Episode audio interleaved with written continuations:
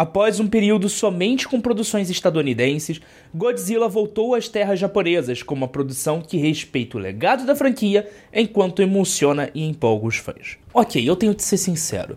Eu já pensei em me emocionar em vários filmes, menos num filme do Godzilla. Minus One foi uma surpresa gigante para mim. G Minus One. E eu tenho que trazer algumas reflexões para vocês. Afinal de contas, quando nós falamos de cinema, existem duas coisas duas técnicas que são muito utilizadas pelos criadores para atrair o público. A primeira, focar em história. A segunda, focar em experiência. Quando um filme foca em experiência, geralmente ele tem uma grande campanha de marketing. Ele espera que tenha uma torcida de público assistindo ele na sala de cinema e aposta na emoção em conjunto da sala para o filme funcionar. Não necessariamente o foco principal é na história, mas sim na relação construída entre os fãs dentro daquela sala durante aqueles minutos de filme. Já é quando o filme foca em história, o seu foco é principalmente as atuações, o drama, a música, a composição, as imagens e eu esperava que um filme de Godzilla fosse o primeiro. Afinal de contas, todo o histórico dos filmes americanos, da Legendary, e todo o histórico de, das últimas produções japonesas mostram um filme de experiência.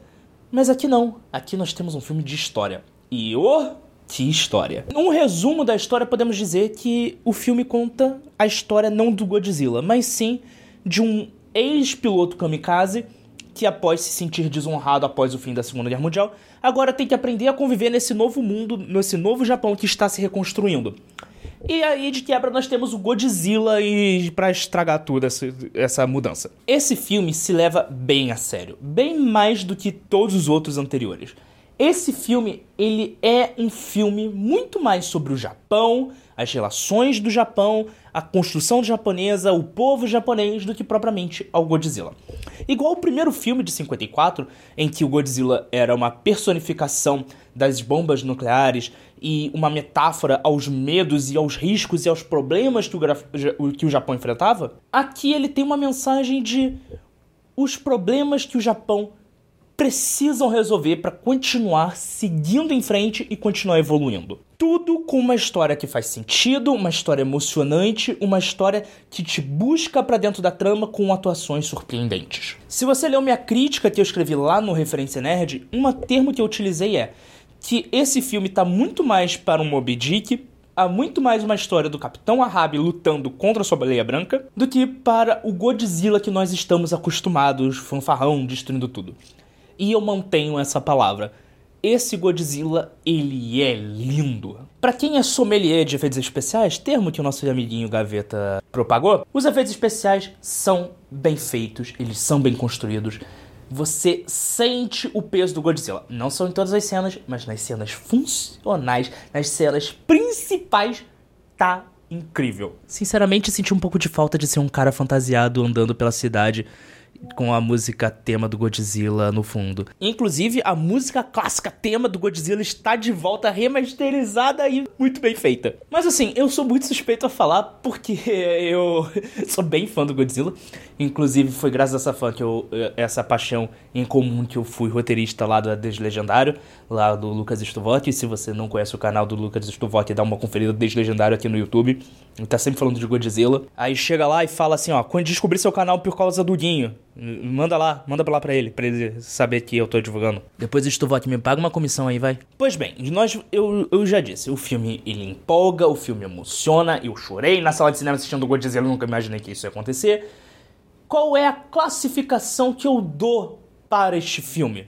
Bem, eu, esse filme eu dou uma nota R de recomendo. E para quem não, não entende essa classificação, deixa eu, deixa eu explicar rapidinho. O R significa que eu recomendo muito você assistir esse filme. Que eu quero que você assista esse filme. Não interessa se você vai assistir no cinema, se você vai assistir em casa, se você assistir no seu celular, se você vai assistir no Nokia tijolão que você achou, se você vai assistir no seu Game Boy Color. Assiste o filme. O importante é você assistir.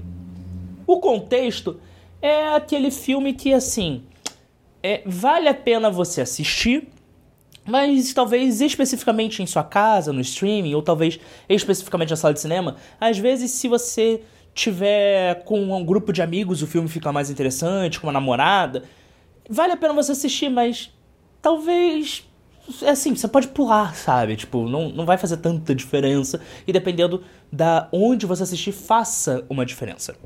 Agora, o talvez é. Cara, você é fã dessa franquia? Você é fã desse grupo? Você é fã desse diretor? Talvez você goste.